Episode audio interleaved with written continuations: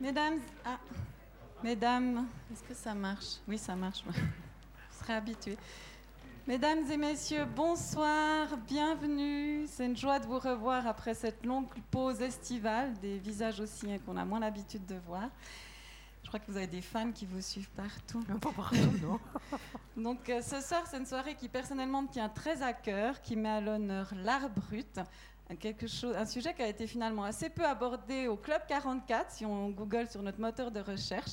Et j'ai la joie de vous présenter cette exposition intitulée Le Jardin de la mémoire d'Armand Schultes, dont la commissaire d'exposition Lucienne Perry se tient juste à côté de moi.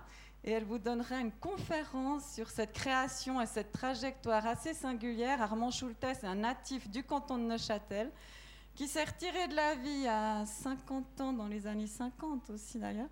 Euh, donc Lucienne, vous nous conterez cette histoire, mais on a proposé, des fois on fait le petit jeu d'interview, que euh, cette fois on va passer devant les images. Lucienne Perry nous racontera un peu librement, euh, en 20 minutes on se donne. hein. Donc juste pour présenter Lucienne, elle vous sera présentée plus tout à l'heure.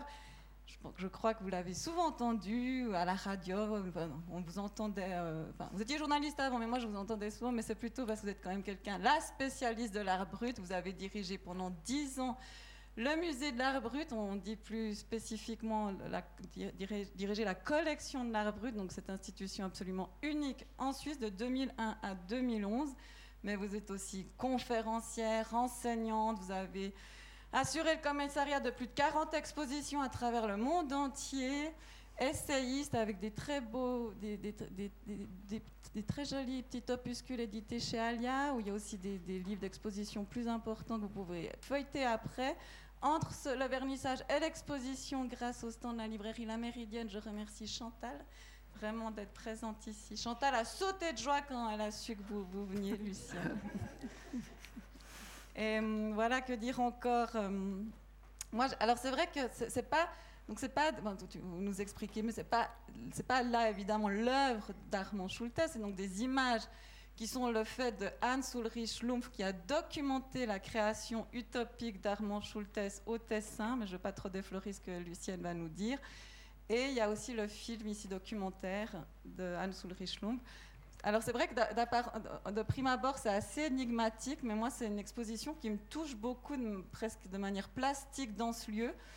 Le Club 44, qui se veut un lieu d'art, de savoir et de mémoire à visée panoramique, c'était aussi finalement un peu l'attention d'Anne Ulrich Schlumpf de créer ce lieu d'art de savoir et de mémoire à visée panoramique, mais cette fois c'est la culture dans la nature, et c'est vrai que ces résonances avec notre lieu, aussi dans, l'esthétique et dans l'esprit, me touchent moi particulièrement. J'espère que vous y serez sensible. En tout cas, je remercie beaucoup Lucienne pour cette proposition et juste dire qu'il y a un focus un peu sur Lucienne Perry dans le canton de Neuchâtel, car vous signez une autre exposition MBAL, Parure d'art brut, que vous pouvez voir jusqu'au 25 septembre. Il y aura une visite guidée à l'occasion du finissage le dimanche avec un apéritif. Le MBAL est notre partenaire pour, euh, à cette occasion, donc je les remercie, mais malheureusement, il n'y a pas de présence du MBAL ce soir, je crois, mais je les remercie quand même. Tout est enregistré, comme ça ils sauront. En tout cas, moi, je suis très contente. Et puis, euh, oui, c'est une très belle exposition donc, qui, met en, qui met en valeur des créations complètement extravagantes de- de vêtements dans le domaine de l'art brut. Voilà.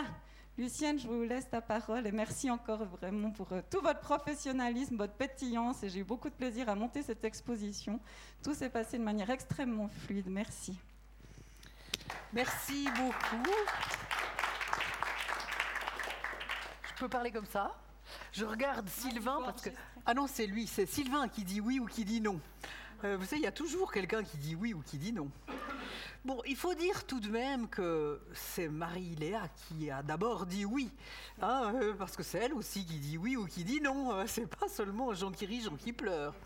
En fait, euh, je dois dire que je remercie le Club 44, je remercie Marie-Léa Zwallen, je vous remercie de vous être déplacée malgré la pluie. Je dois dire que c'est un plaisir, même un honneur d'être là. Et puis, d'avoir été un peu convié, accueilli par toutes les personnes du club, et à commencer par Marie-Léa. Parce que je dois dire quand même une petite chose, c'est qu'au fond, euh, si je devais parler d'elle, je n'utiliserais pas cette image un peu trop souvent utilisée euh, des gens qui voient le verre vide ou à moitié vide, à moitié plein, etc. Moi, je dirais d'elle plutôt qu'elle cherche l'eau et qu'elle cherche le vin. Je veux dire par là qu'elle cherche la solution, qu'elle cherche le plaisir, qu'elle cherche une manière de trouver un moyen pour aller de l'avant, toujours. Je la connais très peu, mais c'est le sentiment que j'ai eu. Une petite intuition euh, de me dire, tiens, mais cette fille, dès le moment où il se passe quelque chose, qui, même si c'est un tout petit détail, eh bien, elle cherche un moyen pour... Euh, aller de l'avant, trouver une solution. Vous vous êtes peut-être déjà aperçu de cela, certains ou certaines d'entre vous. D'ailleurs, on a l'impression que l'équipe du Club 44 souffle sous ce vent, souffle, enfin, souffle sous ce vent. Il y a elle, elle qui souffle le vent, qui elle est le vent, et puis les autres, qui sont dans cette espèce de souffle en, quelques mots, j'ai eu un plaisir fou à monter cette expo, et puis grâce à elle et grâce à Sylvain aussi, qui a été très présent, grâce à Marie, Charlotte, toutes les personnes qui étaient là, eh bien, ont eu toute cette même manière de trouver une solution, parce qu'il y a toujours des problèmes. Vous le savez, on ne vous la fait plus, n'est-ce pas? Vous la, vous la connaissez, la vie, hein? Eh bien, lui, Armand Schultes, il faut que je vous raconte un peu son histoire en quelques mots, parce qu'elle est vraiment très étrange, très singulière, énigmatique même. Moi, je suis particulièrement contente d'en parler ici à la chaux de fond parce que ce matin, au volant de ma voiture, eh bien, sur l'autoroute, j'ai bien vu qu'il y avait une sortie Colombier. Hein, c'est à un peu plus d'une vingtaine de kills d'ici. C'est à, à portée de main, Colombier. Sachez qu'il a grandi à Colombier. Armand Schultes est né à Neuchâtel, il a grandi à Colombier. Donc ça a vraiment un sens d'être là avec vous et, de vous raconter l'histoire d'un de vos compatriotes, d'un de ces gars qui est né au début du siècle dernier, en 1900, euh, il n'y a pas si longtemps que ça, et qui, euh, bien sûr, a vécu toutes sortes de choses. Il a fait des études, euh, un apprentissage dans le commerce. Ensuite, il a ouvert une maison de, confection féminine.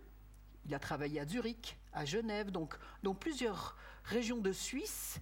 Et puis, à un moment donné de sa vie, aux alentours de 40, 50 ans, il est commis de chancellerie, donc vraiment un fonctionnaire pour la Confédération, un commis de chancellerie de l'économie, dans le département de l'économie. Donc vraiment une situation quand même bien, on pourrait dire il est bien à l'aise. Hein. il a quand même son salaire assuré, sa, sa profession assurée, une retraite, etc. Eh bien, c'est pile poil à ce moment-là qu'il tourne le dos à tout cela. Il quitte Berne et il s'en va dans le sud de la Suisse, au Tessin, dans un petit village sur les hauteurs de, euh, Locarno, et c'est là en fait qu'il s'installe dans une châtaigneraie. Il faut que vous imaginiez une grande forêt de de châtaigniers, et là il va entreprendre une création artistique absolument étonnante, une création d'art brut étonnante. Alors si vous le voulez bien, mesdames et messieurs, eh bien je vous invite à vous approcher et je vous présente Armand Schultes. Pas facile, pas facile de le rencontrer. D'ailleurs, on a le privilège d'être face à lui. Je, vous en prie, approchez-vous parce que je vais vraiment parler en détail de, de l'homme. Hein. Vous voyez que là, on voit que cet homme a des mains. Hein. Vous voyez, il n'a pas des mains de, de, de, petites dactylos, de jeunes dactylos, homme ou femme d'ailleurs. Il a les mains d'un homme qui a travaillé parce qu'en fait, il a commencé par se faire paysagiste dans son immense châtaigneraie. Donc d'abord, c'est 800 mètres, mais il va acheter au fil des ans, au fil des 20 ans durant lesquels il va être à Auresio, il va acheter toujours plus de terrain, 20 000 mètres carrés. Pour ceux et celles qui n'arrivent pas, c'est dur, hein, 20 000 mètres carrés, ça fait quoi? Eh bien, un, stade de foot, c'est 6 000 mètres carrés. Je dois vous avouer que j'ai fait un petit WhatsApp à un de mes fils pour lui demander c'est combien un, terrain de foot? Et il m'a dit 6 000. Donc c'est une immense forêt, plus de 3 mètres, plus de, plus de 3 terrains de foot. Donc une grande, grande forêt. Mais je vous le disais, il se fait d'abord paysagiste. Pourquoi Eh bien parce qu'en fait, il crée dans sa, dans sa forêt des sentiers, des échelles, des chemins, euh, des, zones, des aires de repos, euh, des petits bancs. Il a l'impression que vraiment, il va être en relation étroite avec le cosmos, avec la nature, avec les arbres, avec l'air, le plein air. Mais vous, êtes euh, tous allés déjà peut-être euh, au Tessin. Enfin, on sait que le Tessin, il fait chaud, mais il peut aussi y avoir des orages violents, des pluies violentes. ça change énormément. Donc, il est en contact avec cette nature, avec cette météo très forte, très belle, très abondante. Hein. Vous avez déjà vu ces, ces arbres magnifiques au Tessin. Donc voilà, notre Armand Schultes, eh bien, elle se fait d'abord paysagiste. Mais c'est pour accueillir dans ce nouveau paysage cette œuvre étonnante. Il veut réunir le savoir dans sa forêt, c'est-à-dire qu'il veut réunir toutes les connaissances du monde. De quel domaine, me direz-vous? Eh bien, je vous dirais un nombre incroyable de domaines. La cristallographie, l'opéra, la nature, la botanique, la littérature, l'histoire, l'histoire de l'art, la psychanalyse, la cuisine japonaise, la cuisine chinoise, l'astrologie. Il adore ça. Toutes sortes de domaines. Vous auriez sûrement eu un domaine dans lequel euh, bah, vous avez un, petit attrait, pour lequel vous avez un petit attrait. Eh bien, vous y aurez vous y auriez trouvé votre compte. Parce que lui, eh bien, il veut réunir toutes ces informations dans cette forêt. La, forêt des informations, la forêt du savoir, la forêt des connaissances. C'est d'ailleurs pour ça qu'on dit le jardin de la mémoire. Hein. C'est ça qui m'a donné l'idée d'intituler bah, le petit livre que j'ai écrit et l'exposition Le jardin de la mémoire. Et puis alors évidemment, il n'apporte pas beaucoup d'argent avec lui. Il doit trouver donc des idées. Vous savez très bien que quand il y a un manque à ce niveau-là, ou en tout cas pas une folle grande aisance, il faut des idées. Eh bien, il en a les poches. Vous voyez les boîtes de conserve, il ouvre le haut, il ouvre le bas. Ça vous fait deux, euh, deux, petites plaques circulaires, métalliques. Et puis, si vous aplanissez ce qui reste, eh bien, ça vous fait un grand rectangle. Eh bien, c'est dans cette maison qu'il va vivre, dans cette forêt qu'il va travailler. Je vous en prie, approchez-vous pour bien voir en fait cet assemblage, un peu comme une constellation d'étoiles, cet assemblage de petites plaques métalliques. Maintenant, vous savez comment elles sont confectionnées. Il ouvre des boîtes de conserve dont il mange le contenu, mais tout cela est fait avec les moyens du bord. Vous voyez que sur ces plaques métalliques, eh bien, il écrit à nouveau moyen du bord, moyen de fortune. De la peinture, certes, mais il ne prend pas de pinceau, il n'en a pas. Il prend des aiguilles à tricoter, il trempe l'aiguille à tricoter dans la peinture et ça dégouline un tout petit peu. Donc il plie le bras et il essuie la petite goutte. Vous voyez, de petits gestes très très ingénieux. Moi je trouve que la vie elle est faite de ça aussi, de petits détails. Et avec sa petite aiguille à tricoter, clac clac clac, il écrit des informations sur la botanique, comme je vous disais, sur la musique, l'opéra, sur euh, euh, des informations météorologiques, sur la moutarde, sur la cuisine. Il adore la cuisine, quand bien même il ne se nourrit que de boîtes de conserve. Et alors il les parsème. Vous voyez qu'il les fixe, bien plus que les parsème, il les fixe sur le tronc des arbres, sur les branches, parfois sur des, petits murs de, pierre. Si vous vous approchez, eh bien, on le voit ici, sur ces photographies, signées donc Hans Ulrich Schlumpf, donc un homme qui vit à Zurich, donc un Suisse, encore une fois. Donc on a vraiment une foule d'artistes et de créateurs dans ce pays, mais vraiment, mais c'est étonnant. Eh bien, euh, vous voyez, Armand Schultes, eh bien, il, sur un tronc, eh bien, il dessine à sa manière un plan de son lieu. Vous voyez, ça, euh, bah voilà, c'est sa maison, ici le campo, ensuite les petits chemins, les petites zones qu'il a inventées. Donc tout est prémédité. Ce que je veux dire aussi, c'est qu'en fait, il ne faut pas croire que cet homme est arrivé puis qu'il a, qu'il a travaillé comme ça sans réfléchir. Tout était vraiment bien organisé de manière tout à fait élaborée. La créatrice, que vous connaissez peut-être, suisse, Corinne Abilly, créatrice valaisanne, eh bien, elle, figurez-vous qu'au moment où Schultes était en train de travailler, eh bien, un jour, elle, euh, euh, elle, séjourne au Tessin, tout près, Et puis elle fait une balade, elle est en train d'écrire un livre. Elle découvre cette forêt complètement grandiloquente, polyphonique, polyglotte, vous pouvez vous approcher. Vous verrez aussi plus précisément ces, ces, couvercles de boîtes de conserve euh, enfin, sur lesquels eh bien, il inscrit toutes sortes euh, d'informations. Je reviens à Corinne Abbey. Eh bien, Corinne Abbey, elle découvre tout cela, elle est stupéfaite, elle est ébahie, elle se dit mais c'est incroyable, c'est insensé, puis elle a l'impression que tout est un peu euh, chaotique, que c'est un peu un fatras. Elle se trompe en fait, elle écrit à sa mère, on a retrouvé de la correspondance, elle, Corinne Abbey, écrit à sa mère, je viens de faire une découverte absolument étonnante, euh, un jardin complètement fou, qui a ni queue ni tête, c'est invraisemblable, euh, j'arrête l'écriture de mon bouquin et je vais écrire une nouvelle sur lui. Eh bien, figurez-vous qu'elle a tenu sa parole et elle a écrit euh, une, une nouvelle qui s'appelle Le propriétaire. Approchez-vous, je vous en prie, Voici une autre photographie qui montre en fait toutes sortes d'inscriptions sur des, supports rectangulaires. Vous le voyez, il faut que vous vous approchiez pour voir vraiment ce dont je parle. Je vous en prie, approchez-vous.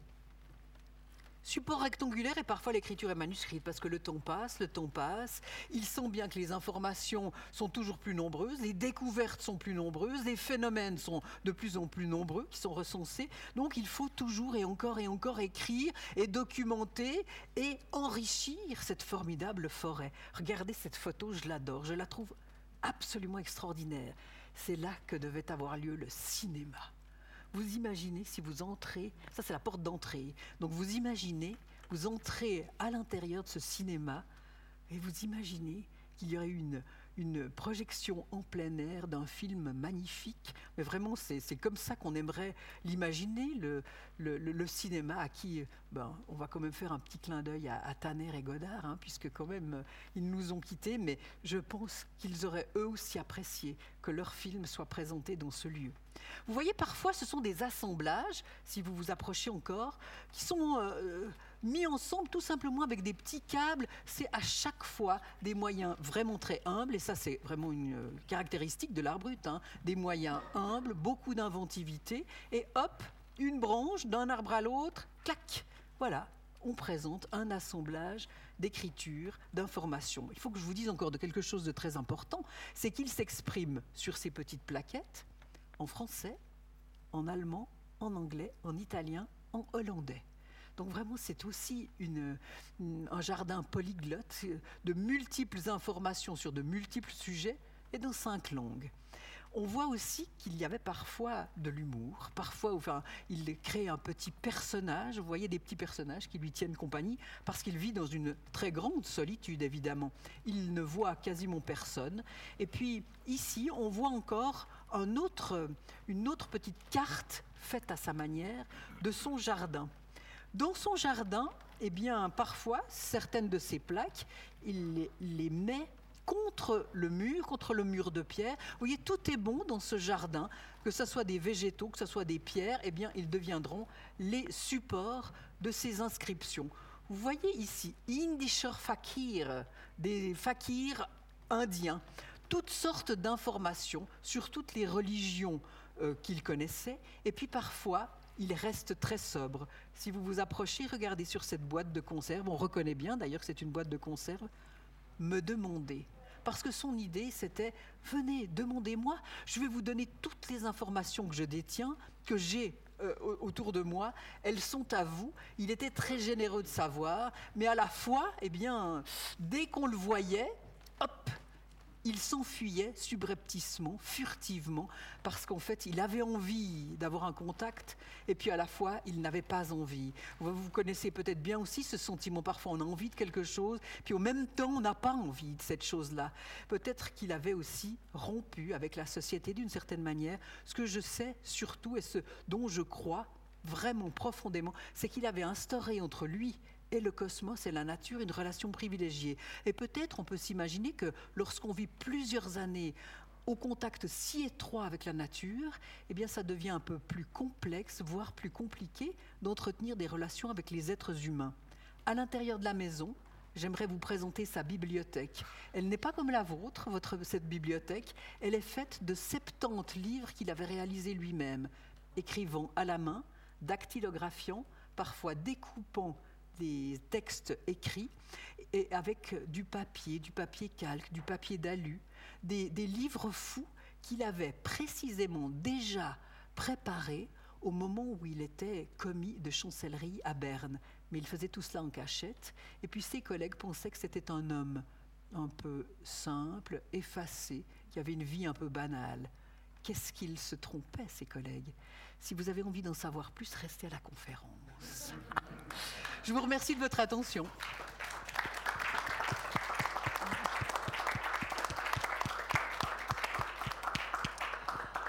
Merci beaucoup, Lucienne. On a de la chance, effectivement, on peut poursuivre la, la- la plongée dans cet univers après un be- beau verre de l'amitié, un petit apéritif préparé par Loïc et Véronique. Je les remercie. Donc, on- ceux qui je vous invite vraiment à, re- à rester. Merci effectivement à, à Sylvain, mais je ne les vois plus, Charlotte, Marie, euh, toute l'équipe de choc du Club 44. Et belle soirée. Merci et bonne santé. Ouais. Pour les deux photos avec les livres. Oui, c'est beau, hein, ça. Ah, c'est incroyable. Mhm.